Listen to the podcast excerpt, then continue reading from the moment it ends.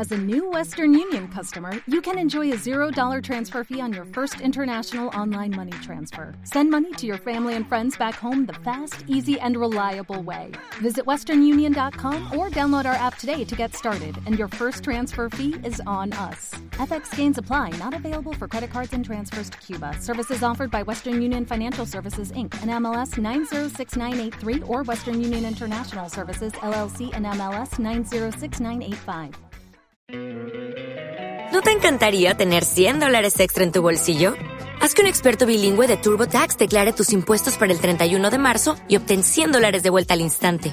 Porque no importa cuáles hayan sido tus logros del año pasado, TurboTax hace que cuenten. Obtén 100 dólares de vuelta y tus impuestos con 100% de precisión. Solo con Intuit TurboTax.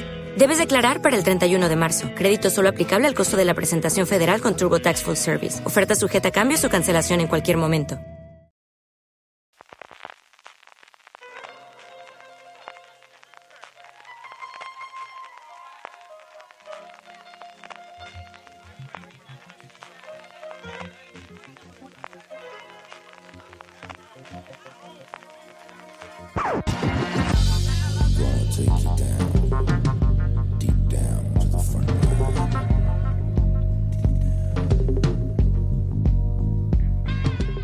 Bienvenidos a un nuevo Gran Angular, el programa de fuera de series donde analizamos cada semana un tema de nuestras series de televisión favoritas en profundidad.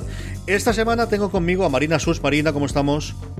Estoy un poco griposa, con lo cual eh, yo ya de, de, antemano pido perdón por eh, toses como esta, por ejemplo, o porque de repente tenga una voz que parece que estoy debajo del mar. Pero vamos, encantada de estar en este, en este gran angular. No te preocupes que luego María Santonja arregla todo eso, quita todas las toses y todo demás. En postproducción está todo arreglado. Y también tenemos a don Alberto Rey. Alberto, ¿cómo estamos? Pues también con los mismos problemas de voz derivados de una cosa muy distinta y es que ayer estuve en los premios Iris perdiendo un premio. Fatal me parece, fatal. Con lo cual me di al alcohol después. Qué mejor día tener aquí a Marina y Alberto para hablar del true crime, ¿no? Para hablar de este género del cual los tres somos bastante aficionados, teniendo mucho, ahora hablaremos un poquito del tema, eh, que ha tenido una revolución. Eh, no es que nunca haya habido series de true crime, evidentemente, no es que no haya habido documentales en su momento, pero sí es cierto que ha tenido, bueno, pues recientemente un eh, resurgimiento o una nueva juventud y derivado también de que tenemos el estreno de la segunda temporada de Making a Murderer en Netflix, quizás uno de los causantes de este fenómeno, pues nos hemos juntado aquí para hablar un poquito de, un true crime un true crime que al final, eh, como género como tal, o de, del crimen de sucesos, y así yo me voy metiendo también en como toda la vida lo hemos llamado en España, porque últimamente eh, hemos cogido también el término anglosajón, es algo que venimos haciendo desde hace muchos tiempos en literatura, y sobre todo yo quiero incidir sobre ello en España, hemos tenido una tradición periodística con ejemplos muy claros como el caso o, crónica de, de fin de semana, muy, muy, muy, muy evidentes y que marcaron una generación entera, Marina. Y además, eh, no solamente el caso, es que yo recuerdo que después de que el caso dejara de publicarse, eh, sí que se hizo los periódicos, vamos a decir serios, entre comillas, en verano muchos de ellos han hecho eh, series sobre crímenes sin resolver. O sea, yo tengo, creo que aquí los tres tenemos edad suficiente para acordarnos del crimen de los eh, marqueses de Urquijo. Uh. Y aquello se, se, le estuvo dando vueltas y vueltas y vueltas en especiales en periódicos, en la tele y tal, durante años y años y años y años. O sea que, que no es una cosa que hayamos dejado. Lo que es la crónica de la España negra no se ha dejado de lado nunca. Hemos tenido en nuestra vida cinco o seis casos que nos han marcado una barbaridad de, de, de este aspecto, Alberto. Sí, además hay. Eh, o sea, el True Crime eh, aparece o reaparece cuando la televisión súper sensacionalista está muy juzgada. No, no, se nos olvida que era en España, por ejemplo, luego hablaremos del crimen de Alcácer, era producto de un tiempo, la tele que se hacía era esa, eh, hay muchos matices ahí, pero, pero aparecen este, este tipo de series o, resurgen cuando hay como una especie de doble filtro, primero el filtro de, de, ha pasado suficiente tiempo para hablar de esto y luego un filtro como de, de narrativa, de yo estoy contando una historia, yo no estoy, eh, no estoy haciendo amarillismo, es un tema muy, muy, muy interesante. Es que también es, también es un poco. Ay, perdona. Eh, perdón, no, no, no, al revés. Marina, dime tú. Eh, eh, también, también es un poco. Eh, porque, claro, está el true crime como document, documental o como eh, género periodístico, como quien dice, pero luego acordaos que estaba la huella del crimen, uh -huh. que lo que hacía era contar eh, crímenes reales y algunos muy, muy salvajes. eh, de la historia de España. O sea que, que es verdad que ha habido un boom, sobre todo, así ha habido un boom un poco eh, por el lado de, de, estas docuseries y todo eso, pero que no es un género que haya estado olvidado, es un género que está, está siempre ahí, la verdad, porque además eh, con el caso, por ejemplo, cuando salió esta serie de la 1, que estaba inspirada un poco en, en, la historia de este periódico, lo que solía decir es que durante el franquismo el caso eh, contaba mejor cómo era España que los medios oficiales, evidentemente. Indudablemente era de lo poquito que escapaba la censura, igual que en otras partes lo teníamos totalmente restringido, el caso siempre encontró ese hueco con tiradas millonarias, ¿no? Desde hoy ni siquiera marcaría los números que en su momento hacía el caso esa base existía ahí, esa demanda social, si queremos verlo, y nos podemos ver todos los puristas del morbo y de saber qué ocurre en un crimen, siempre ha existido.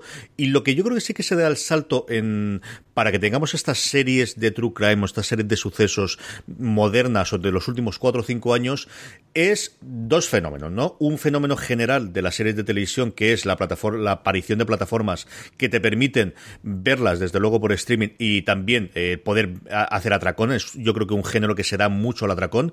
Y luego la proliferación, y aquí American Vandal, por ejemplo, es un homenaje, parodia o poner el dedo en la llaga de eso, de haber mucho más contenido o disponibilidad audiovisual, tanto en audio como en vídeo, que antiguamente no existía, que te permite dar forma a esa narrativa que comentabas tú antes, Alberto. Eso es fundamental. Por ejemplo, yo cuando entrevisté a los, a los creadores de, de Wild Wild Country, si se puede llamar creadores, ellos siempre dicen, es el material. O sea, son las horas que teníamos de grabaciones. Eh, Justin Webster, que, que, es el director de Muerte en León, decía lo mismo. Decía, es que es tener el material. Cuando tú tienes tanto material, ya le das tú, luego, luego la forma. Y es verdad que cuando dicen, y, tal historia, ¿por qué no se hace un true crime de esto? Porque no hay imágenes. Y entonces acabarías haciendo eh, testimonios a cámara, que, que es probablemente lo más difícil de hacer que funcione en una, en una serie de este tipo. Wild Wild Country, si, si si os acordáis, que yo la tengo muy reciente, pero la he revisitado hace poco, mm, que manda huevos, o sea, tiene un año y ya la estoy revisitando, pero bueno, es que estoy obsesionado con esa serie. Eh, era básicamente testimonios a cámara, pero las imágenes que veías del momento eran tan bestias y tener esa disponibilidad era, era tan, tan una joya que, que son la, la base de la, de la, serie, que es un poco lo que hace American Vandal cuando falsea estas imágenes uh -huh. de cámara que son un churro y dices, pero si no se ve nada, pero ¿qué me, están, ¿qué me están contando? Pero es lo que dices tú, es la disponibilidad del material. Sin esa disponibilidad hay muchas historias que se quedan, se quedan sin contar. Sí, Sí, porque es, yo, es, es, que estaba, estaba acordándome de un documental que se me ha olvidado por completo quién es el director, eh, que sobre todo en Estados Unidos se considera que es un poco como el que lanzó un poco el true crime moderno, que es este documental que se llama The Thin Blue Line, uh -huh. eh, que cuenta la historia de un, eh, un tipo que mata a un policía y la policía lo que hace es detener a otra persona, detiene a, a, un, a un falso culpable, ¿no? Le acusan a un tío de haber matado a este policía eh, y por mucho que él intenta defenderse, pues no hay manera de que de que eh, pueda demostrar que él no es, ¿no? Hasta que por otras circunstancias acaban pillando al, al culpable. Pero ese documental eh, es un documental en el que imágenes hay casi ninguna. Y esto son todo testimonios a cámara y alguna recreación. Y, y ese, por ejemplo, eh, está muy bien hilado y consigue que los testimonios a cámara no sean lo típico de, bueno, ya va aquí a contarme la historia, aquí la gente a contarme su historia, todo el mundo diciendo lo mismo, pero que consigue, es lo que dice Alberto, si tienes mucho material es, es maravilloso, pero este es un caso de documental de True Crime que no tenían casi nada de material y solamente con testimonios a cámara te cuentan la historia muy bien. Derivándolo un poco es lo que hacía Shoah. Shoah son testimonios, sí. testimonios a cámara y son ocho horas. Probablemente ahora Shoah se habría convertido en una, en una serie de, o habría sido eh, parido como una serie de televisión. Eh, The Thin Blue Line es de Errol Morris, que luego es, el, que, el que hace poco hizo esta cosa enloquecida que se llama Wormwood, que igual luego la citamos. Sí, señor. Me gustó mucho Wormwood y, mira que renunciaba a hacer el tipo de entrevistas. Marina comentaba cómo hacía la cámara. Él diseñó un cacharro propio para poder hacer las entrevistas de forma que tuviese las dos cámaras simultáneamente. Es una cosa bastante loca y bastante curiosa en lo que tenía Ron Morris. Yo creo que también hay un punto, quizás antes del estallido de las eh, de las series documentales de, de True Crime de sucesos en los últimos cuatro o cinco años, que yo creo es complicado, eh, bueno, el, o imperdonable el no comentar, que es la primera temporada, por no decir la única, de Serial y el efecto que tuvo, especialmente en Estados Unidos, para volver a traer el True Crime al resto del mundo. Aquí en España el efecto fue menor, aunque Alberto y yo estamos obsesionados, no sé si Marina también con él, pero el efecto que tuvo esto fue realmente alucinante, Marina. Sí, a ver, yo también estaba obsesionada y tengo que decir que la tercera temporada, que está ahora mismo en emisión, vuelve a estar muy bien. El enfoque es diferente, pero vuelve a estar muy bien. Pero sí, lo de Serial fue un, fue un bombazo. Fue el, eh, sabéis que es un, un podcast de lanzado, es como un spin-off del programa This American Life de la radio pública estadounidense. Y en esa primera temporada contaban la historia de Adnan Sayed, que es un tipo que lleva, debe llevar casi 20 años en la cárcel ya, eh, acusado de haber matado a su exnovia cuando era nada, era un adolescente, estaba en el instituto. Y ese, ese podcast eh, enganchó muchísimo a la gente por la manera que tenían de contar las cosas, por la manera que tenía Sarah Koenig, que era eh, la que iba presentando lo de contar las cosas y de meterte en la historia. Y sobre todo yo creo que también porque no se, no se centraban solamente en contarte esto fue lo que pasó, sino que intentaban ponerte un contexto de eh, en esta situación pasó esto, que yo creo que es algo que es lo que está ocurriendo ahora con muchos documentales de True Crime, que intentan también contarte, te voy a contar lo que pasó, pero el contexto en el que pasó esto también es importante. Que era yo creo que también era un poquito lo que pasaba en la primera temporada de Making a Murderer y que intentaban hacer en The Keepers, que es la historia de la monja esta de, Baltimore, pero que en The Keepers no terminaba de funcionar bien. Es que The Keepers al final era una historia muy sencillita y muy, muy básica. Yo creo que era más una película habría funcionado mejor como una película porque es, es otro de estos true, crimes que también es, a mí me parece muy interesante del género, que funciona más como metáfora de algo que como ese algo en sí mismo. O sea, al final The Keepers eh, se supone que estaba investigando unos abusos dentro de la Iglesia Católica y al final era una especie de... Eh, de canción triste sobre, sobre, sobre una investigación sin medios. En plan, si no tienes los medios, nunca, nunca, nunca vas a llegar. A mí de Serial me, interesaba muchísimo la primera temporada, la última, reconozco que me está aburriendo un poco porque hay que estar muy atento muy atento todo el rato, porque si no te pierdes, hay muchas historias. Y, creo también que en la segunda cometí uno de los errores que, suelen cometer a veces este tipo de series, que es que se volvió muy abstracta. O sea, estaba haciendo una, historia primero muy superamericana, porque era un soldado que mm. desertaba, con, lo cual eh, es, muy complicado que en el, que en el resto del mundo comprendamos la idea de la deserción, porque nos parece una cosa como el siglo XVIII, y en cambio en Estados Unidos es, una realidad que ocurre todos los días. Eh, y la convertía en una especie de fábula abstracta sobre la fidelidad, sobre lo que no se cuenta no existe. Mm, era, era muy, muy, muy, muy rara, pero aún así yo, vamos, la primera temporada es de las cosas que más me han enganchado en los últimos años. Yo creo que la primera tenía dos grandes, y hemos hablado eh, yo creo con Alberto un montón de veces, tanto en, micrófono como fuera de él, sobre, sobre el fenómeno del serial. Yo creo que coincidió, pues esas pequeñas tormentas perfectas que de vez en cuando hay, del utilizar, eh, bueno, pues grabaciones que no habían salido hasta entonces y las entrevistas que hacía con los, con los personajes, esas recreaciones que hacía, y luego la narración de Sarah Koenig. Yo creo que sí que uno de los puntos eh, fuertes que tenía era la implicación de esa narradora que dejaba de ser alguien objetiva para tener, si no una, una carga algo que, representar en el, en el juicio, porque iba cambiando mucho su opinión acerca de si había sido o no, que al final era la gran pregunta y bueno, la motivación que te daba la primera temporada, si ese tipo de narrador implicado dentro de la propia historia y que de alguna forma toma partido por alguna de las partes, Marina. Sí, y que es un poco, a ver, es que yo creo que también lo que nos pasa a veces cuando vemos un documental es que eh, tendemos a pensar que, bueno, es un documental, todo lo que nos están contando aquí pasó así. Y hay que tener en cuenta que el documental también tiene un punto de vista, que hay gente que está haciendo ese documental que tienen un punto de vista, que tienen una tesis que quieren, que quieren demostrar y es lo que van a demostrar con este documental. O sea, los documentales de Michael Moore tienen todos una agenda muy clara. Otra cosa es que la agenda pues no se vea tanto o no sea tan evidente y tan y tan obvia. Y en Serial el punto de vista de Sarah Koenig era importante.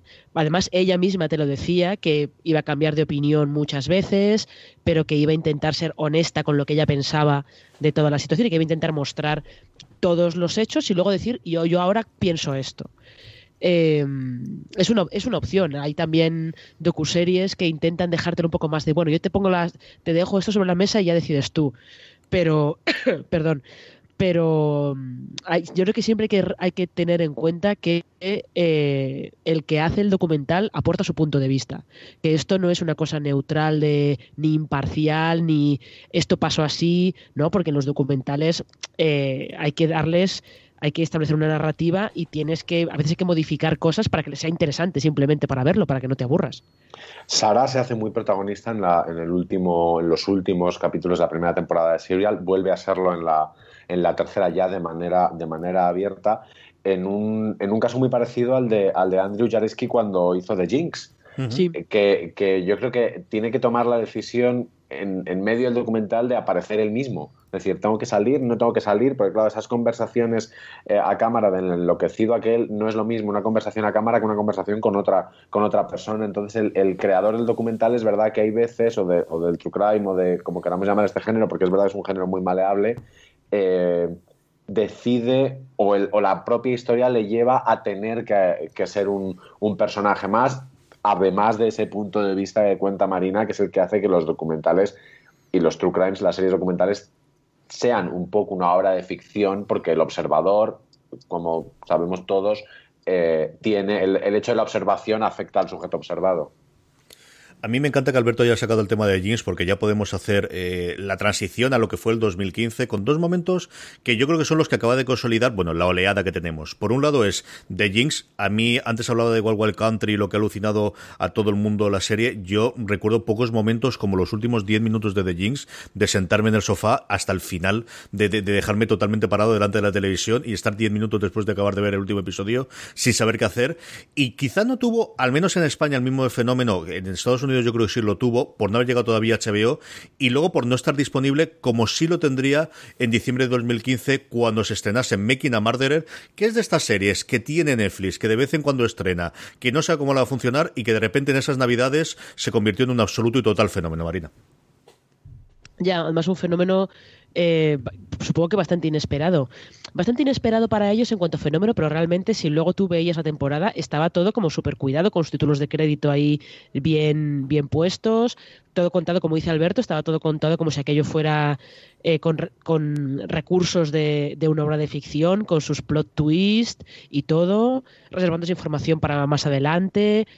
Eh, yo de todas maneras creo que aquí habría que habría que mencionar el que probablemente sea el padre o la madre de todos estos de estas docuseries de True Crime, que es eh, The Staircase, la historia de este de este escritor que su mujer muere cayendo por las escaleras, lo acusan a él del asesinato y lo que te van te van mostrando el juicio eh, el juicio de él por asesinato de su mujer y te van plantando la duda de ¿la mató él? ¿No la mató él? ¿Realmente fue un accidente? ¿No fue un accidente? ¿Qué pasó ahí? O sea que hay que tener en cuenta que el fenómeno que fue de Staircase en su momento, que es como es de mediados de los 90 o algo por el estilo, también ayudó a que luego llegaran The Jinx, llegara Making a Murderer y lo que pasa es que en Making a Murderer el punto de vista claro es eh, vamos a contarte quién es este tío, quién es este Steven Avery y tienen luego la tesis de si no tienes dinero en Estados Unidos eh, estás completamente perdido, como como te acusan de algo. Que es algo que de Starkey se analiza desde el otro punto de vista de él mismo en los primeros episodios dice cómo podría permitirme yo esto si no tuviese dinero, cómo podría permitirme yo toda la defensa que tenemos si no se tuviese dinero. Un de Starcase que curiosamente Netflix, al, llevada por la ola de que al final es el gran impulsor, igual que ha sido con el stand-up comedy, igual que ha sido con otro tipo de, de géneros no menores, pero sí que, bueno, pues eh, no ha tenido tanto peso como puede ser un drama o una comedia tradicional, ha ido recogiendo y ha visto que, bueno, pues aquí si invertimos, hacemos cinco o seis producciones de este tipo al año, podemos tener un número de suscriptores que solamente por este tipo de series se pueden unir a nuestra plataforma. Eh, Making a es un fenómeno absoluto y total en esas navidades del 2015, Alberto, y que nos llega hasta el punto, como comentaba Marina, de dar más temporadas o dar más episodios para ver qué ha ocurrido con el fenómeno de The Starcase, que es algo que también está haciendo ahora, y por eso hemos hecho este programa con Mickey Murder, que es esto de hacer una temporada, dejar pasar el tiempo y volver a retomar el mismo tema años después a ver qué ha ocurrido con, con, el caso que estábamos viendo en nuestro True Crime. Bueno, de hecho, en el último, en el último festival de Donosky, Saki La Cuesta ha ganado un premio con, con, con, una película que hace esto, revisita unos personajes de la película documental que había, que había creado años antes. Es que los personajes de este tipo de producciones son tan potentes porque no tienen eh, no tienen que cumplir las reglas de la verosimilitud de la, de la ficción, porque no las necesitan. Es decir, esa Sheila de Wild Wild Country, ese Robert Dust de, de The Jinx, tú los escribes como ficción y dices, por favor, esto, ¿dónde ¿Qué te has fumado? ¿Qué te has fumado? lo, de, lo de Avery, o sea, esa América profunda que la que, o sea, tú ves aquella película de América profunda que la protagonizaba Jennifer Lawrence y dices, mm, mm, ya, pero esto es lo máximo a lo que tú puedes mostrar América profunda, un Gummo, un, Kids, es lo máximo que puedes mostrarla en la ficción. La realidad es, o sea, estéticamente lo que se ve en, en Making a Murderer es, te explota la cabeza y es la mayoría de Estados Unidos es así. O sea, el, eh, Rosanne y su familia son aspiracionales para esa, para esa, para esa gente. Entonces, entonces, claro, ¿cómo no vas a volver a estos personajes años después? al margen de que esta gente con, 40 años parece que tiene 80 y cuando tienen 60 parece que tienen 1000.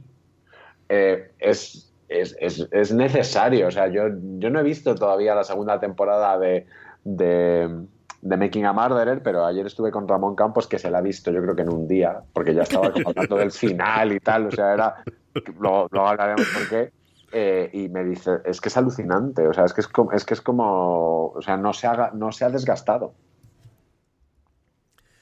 2016, en cambio, fue el año de OJ, absoluto y totalmente, y tuvimos lo que todos vimos, que evidentemente fue American Crime Story, la gente contra OJ Simpson, pero luego hubo un documental sencillamente maravilloso, y luego que por estas cosas de Dios, como lo estrenaron entre cines, pudo ir a los Oscar, que fue OJ Made in America, que a mí es de las cosas que más me impactaron ese año, Marina.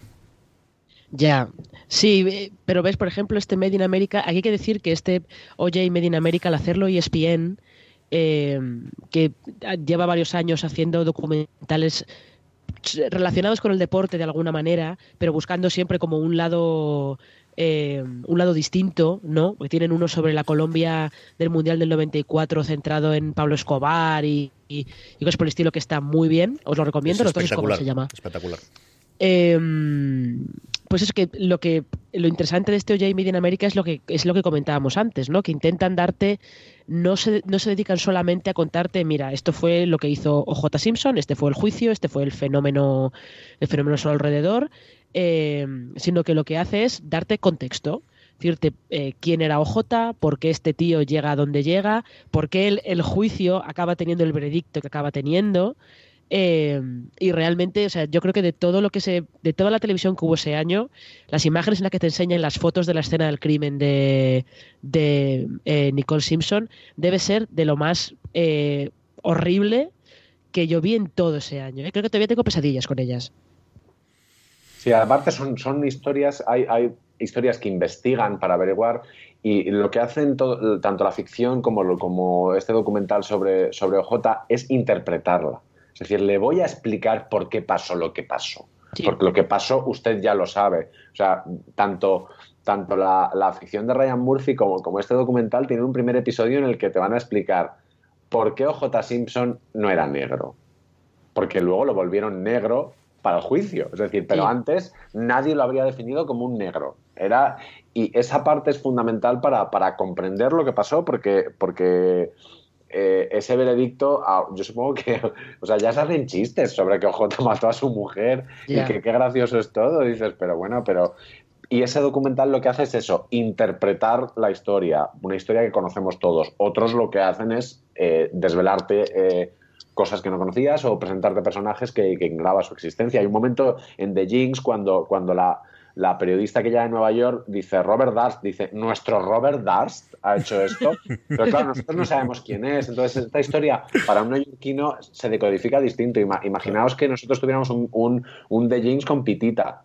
Pues tienes que explicar quién es porque desde el principio vamos a saco. Pero, pero otro espectador le tienes que contar el personaje desde el principio. Con OJ no hacía falta, pero sí hacía falta interpretar lo que dice Marina, el contexto. O sea, qué es y sobre todo qué representa OJ en ese momento.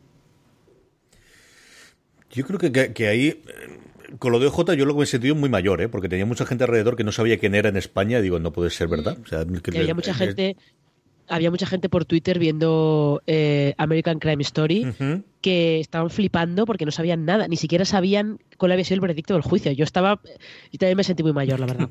Estás viendo otra serie, si no sabes cuál va a ser el veredicto del juicio, estás viendo otra serie y creo que estás viendo una serie peor. Mm. Porque, porque es una serie que se beneficia mucho de, de que consiga sorprenderte con cosas que ya, que ya has visto. Y con cosas que ya sabías. Sí, igual, y el libro vale mucho la pena, ¿eh? en el que cogieron la, base, yo lo leí en uno de estos arrebatos rarísimos que me dan de vez en cuando de, che, tengo todavía un poquito de tiempo hasta que se esté en la serie, voy a ver si me puedo leer el libro. Hay capítulos que son prácticamente calcados a episodios. El episodio del encierro de los jurados, hay un capítulo del libro que es la traslación absoluta de eso, es realmente maravilloso. Es comedia, es comedia, de enredo. Sí, sí, sí. sí. Es episodio de comedia de puertas que se abren y se cierran. Sí. Y es cosas... Las teles y se agobian porque no van a poder ver la tele.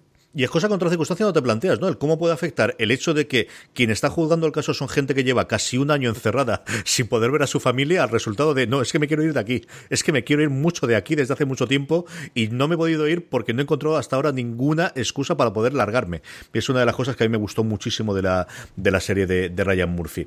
Tuvimos durante el 2016 un par de cosas más, aparte de equipos que comentaba antes Alberto, tuvimos cosas con John Bennett Ramsey, con Amanda Knox, en el momento en el cual, como digo, yo creo que sobre todo Netflix empieza a abrir las compuertas de aquí hay chicha, aquí hay posibilidad de negocio y sobre todo hay gente que está haciendo bien este tipo de productos y lo puede hacer de forma consistente, que es el gran problema que tenemos, ¿no? Y es que al final mm, parece de perogrullo, pero para tener una historia de true crime tiene que haberse producido previamente el crimen para poder hacer el documental a posteriori, Marina.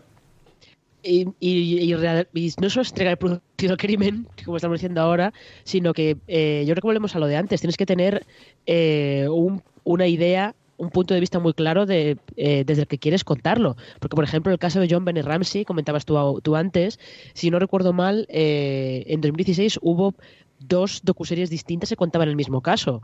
Una era la de CBS, creo que se llamaba The Case of John Bennett Ramsey, que era como una cosa más eh, sota caballo y rey, te contaba pues eh, qué había pasado con esta niña que había sido una reina de la belleza infantil y que había parecido muerta y tal. Y luego otra cosa que hizo Netflix, que era como una mezcla un poco rara entre ficción, documental, mmm, performance era casi una performance teatral de, Tracy Emin, o sea, era una locura. Casting John Bennett, estás hablando, ¿verdad? Sí, sí, sí, Casting John Bennett. Em, entonces, con la misma historia se pueden contar, se puede contar de dos maneras completamente distintas. Y, es verdad que ahora hay, como el género te está muy de moda, hay un montón de docuseries, un montón de podcasts. Ya no vale solamente con que tengas, o yo creo que no vale solamente con que tengas una buena historia, una historia potente, sino que tienes que saber contarla de una manera que el espectador no diga, es que yo esto ya lo he visto muchas veces, por ejemplo. Hemos hablado antes de, de true crimes que marcaron el género siempre anglosajones, especialmente americanos, aunque los ingleses también tienen una cierta tradición, eh, más en el sentido de, de, la huella, ¿no? Que comentaba antes eh, Marina, de, investigación de, casos eh, fríos o de casos abiertos. Pero hemos tenido, estuvimos de Starcase en el 2005, que se paró más o menos y que no tuvo, ya de Jeans y Mickey Marderer. Y yo sí que quería, antes de que acabemos el programa, que nos centremos un poquito en las producciones que se han hecho en España y que se van a hacer, ¿no? Tenemos una de estreno eh, que ya comentaba previamente Alberto y de la que yo creo que tenemos muchas ganas de ver. Pero aquí hemos tenido bastante, evidentemente en televisión, pero los últimos dos o tres años, empezando con una serie que yo que tuvo mucha mala suerte de cuando se estrenó, porque era justo en el momento de la absorción de Canal Plus por parte de Movistar Plus. No sé eh, si fue un encargo previo, pero era de Justin Webster, como comentaba previamente, Muerte en León, de un caso que saltó a las, en su momento, a las, a los periódicos, que se acabó totalmente el, el suponer y que a mí me alucinó cuando esto lo vi, Marina. ya, es que todo lo que todo lo que rodea el caso del asesinato de Isabel Carrasco es, para alucinar mucho, es para alucinar mucho. Pero ves, en este, yo creo que en Muerte León se une lo que decía antes Alberto de que había mucho material, eh, se une que el crimen de partida es como muy impactante en plan de asesinar a la presidenta de la Diputación de León a plena luz del día en medio de uno de los puentes que atraviesan el río Bernesga, que es todo como perdona. Y luego se une que Justin Webster tenía un punto de vista desde que contarlo todo. Y eso que él, yo creo que menos en el último capítulo, volvemos otra vez a lo de antes, menos en el último capítulo, que se implican los dos que están metidos en el documental se implican más porque descubren algo que yo creo que no, que no esperaban descubrir. El resto lo que están haciendo es interpretar un poco, te voy a contar te cuento lo que pasa, te voy a interpretar un poco qué está pasando aquí, pero no, se, no están tan metidos en la historia hasta el último episodio, que también es lo mismo que pasa en The Jinx y yo creo que pasa también en, en algunos documentales de estos de Alex Garland, como el que tiene con Armstrong, que le pasa exactamente, exactamente lo mismo. Sí, además a Justin Webster se le nota un poco como, como a Jareski en, en, The Jinx, que está como flipando él mismo con lo que está haciendo. Que llega un momento que, que él es un espectador alucinado más. Eh, lo que pasa es que The Jinx es verdad que en ningún momento, por, por todo, tanto por estética como personajes, eh, siempre está en un tono de seriedad muy potente y muy, y muy en un gravitas muy, muy bien sostenido. Y en cambio, Muerte en León, hay veces que dices, por favor, que aparezcan Berlanga y Azcona ya porque no me puedo creer que esto sea verdad. Y que además, eh, como decíamos, tenía. Ahora está disponible en Filmin. No recuerdo si salió del catálogo de Movistar Plus, pero es una serie, de luego, que si no la conocéis y sois aficionados al género, tenéis que acercaros a ella sí o sí. Como también, por otro lado, y, la apuesta de Netflix en España eh, ha sido retomar, por un lado, y, la producción que hizo Bambú en su momento para Antena 3, llamada El Caso Asunta, le han puesto, le han dado un, nombre global, pues algo te ha parecido lo de American Crime Story, que va a ser lo que la verdad esconde con dos puntos, y la ha en Netflix, que yo creo va a permitir, o un documental nuevamente, que, que yo creo que se llegó muy poca gente en su momento, sobre el caso Asunta, que es terrorísimo, como siempre ocurre cuando hay eh, un caso con niños por en medio, y que ha tenido una segunda vida en Netflix y sobre todo que tendrá una continuación, y ahora vamos con ello después, con el crimen del Cácer, que es el encargo que le han hecho también a Bambú para que hagan. Del caso Asunta, ¿qué podemos comentar, Marina? Eh, pues yo este tengo que reconocer que este no lo vi. El del caso Asunta no lo vi, entonces no sé eh, no sé muy bien eh, por dónde fueron, si Alberto lo vio o no lo vio. Yo lo vi, lo vi, vamos, y me, enganché como si no hubiera un mañana.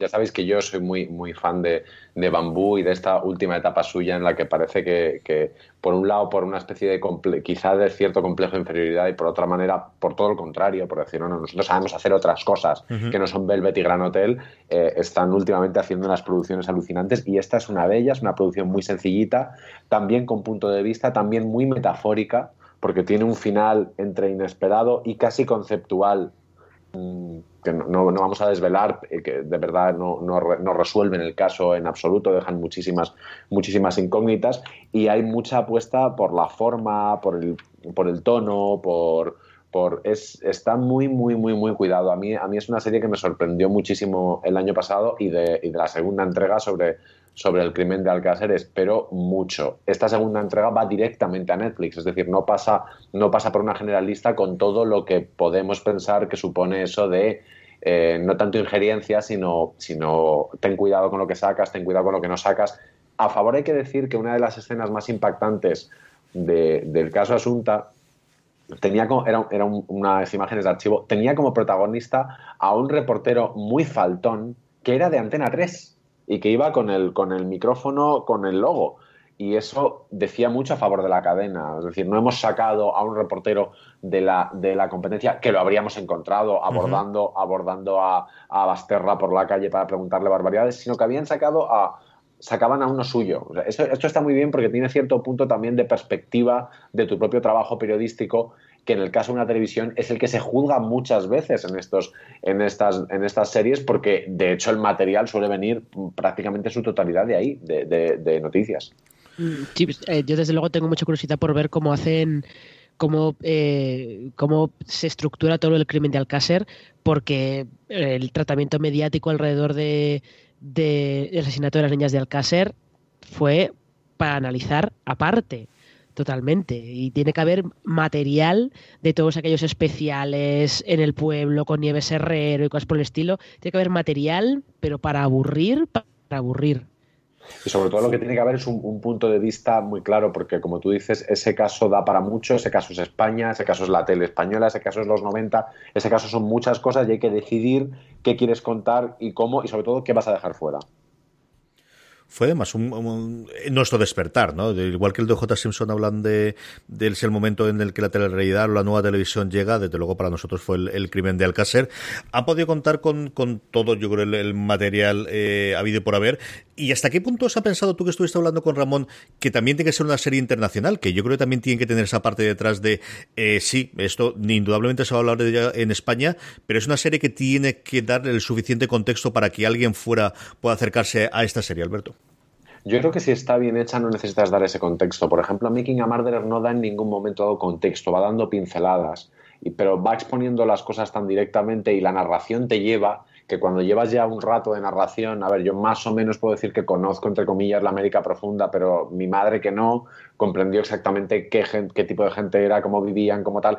Eh, en el caso de, Asunta, quizá nos, perdón, de Asunta, de, Alcácer, eh, quizás sí que haya que dar eh, más contexto, porque, ¿qué te voy a contar a ti, CJ? Los 90 en la comunidad valenciana es una época muy concreta, en la que pasan unas cosas muy concretas, en las que, y la televisión española de los 90, claro, no, es una televisión que están haciendo las, la, la, competencia de las privadas por la, por la audiencia, es una cosa nueva en aquellos, en aquellos años, entonces quizás sí que a efectos internacionales sí que habría que dar un poco de contexto. Antes, antes decías tú, CJ, que han tenido todo tipo de, acceso a, mucho material, entre, entre otras cosas el juicio grabado, que no, no es para hacer spoiler, pero espero que, cuenten cómo han llegado a esas imágenes, porque es realmente gracioso, gracioso y, delirante y, y, acojona cómo funciona el sistema. Pero bueno, y, pero sobre todo lo que hay es mucha gente que no ha querido aparecer. O sea, este es un, este es un caso sobre sobre un asesinato, pero también es el momento en el que eh, España hizo por primera vez autocrítica de, los medios de comunicación, de cómo se contaban las cosas, de dónde estaban los límites, y ahí es donde el documental yo creo que va a tener mayores escollos. O sea, ayer me hablaron de un par de escollos muy concretos, de gente que, que 20 años después es, su carrera estuvo tan marcada por eso que, lo metaboliza de maneras muy distintas, desde lo hecho, hecho está a eso me jodió la vida y me la sigue jodiendo, así que no quiero que salga. Mm, hay, temas muy complicados que podrían ser otro true crime en sí mismos. Desde luego le tengo muchísimas ganas y yo creo que lo, eh, se estrena en diciembre. Tenemos la fecha sí que la tenemos confirmada todavía, ¿no, Marina?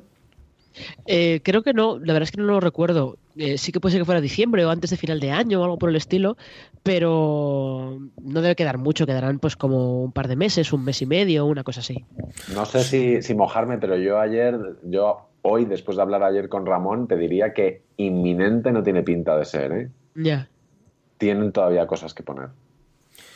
Lo que sí que es, eh, vamos, lo que no tengo ninguna duda es que la veremos y que la comentaremos en algún programa en, fuera de series. Bien, haremos un review posteriormente, o razones para ver previo a, su emisión y desde luego escribiremos con ellos seguro en fuera de series.com, como lo hacemos regularmente con todas las series de True Crime, que como veis, eh, y no somos los únicos dentro de la redacción de fuera de series aficionados, pero sí los tres que hemos hecho este programa de gran angular, que espero que os haya gustado. Eh, con esto doy las gracias a Marina Sus. Marina, mil millones de gracias.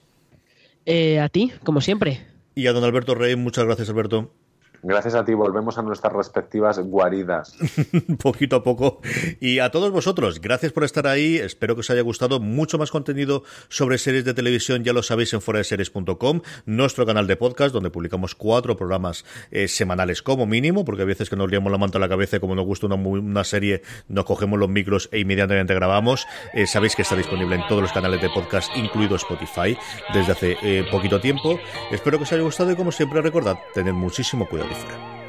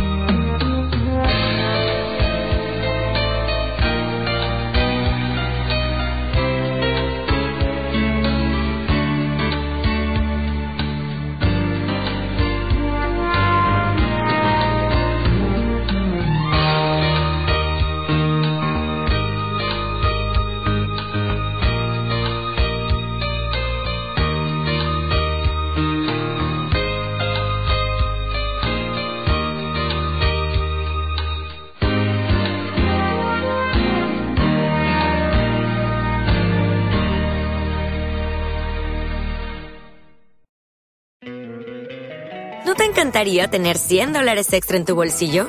Haz que un experto bilingüe de TurboTax declare tus impuestos para el 31 de marzo y obtén 100 dólares de vuelta al instante. Porque no importa cuáles hayan sido tus logros del año pasado, TurboTax hace que cuenten. Obtén 100 dólares de vuelta y tus impuestos con 100% de precisión. Solo con Intuit TurboTax. Debes declarar para el 31 de marzo. Crédito solo aplicable al costo de la presentación federal con TurboTax Full Service. Oferta sujeta a cambios o cancelación en cualquier momento. ¿Necesitas ayuda? En O'Reilly Auto Parts te ayudamos. ¿Necesitas algún consejo? Te aconsejamos. Nuestros profesionales en autopartes están siempre disponibles para ayudarte a encontrar lo que necesites. Excelente servicio al cliente es solo una de las ventajas que ofrece O'Reilly Auto Parts. Los profesionales en autopartes.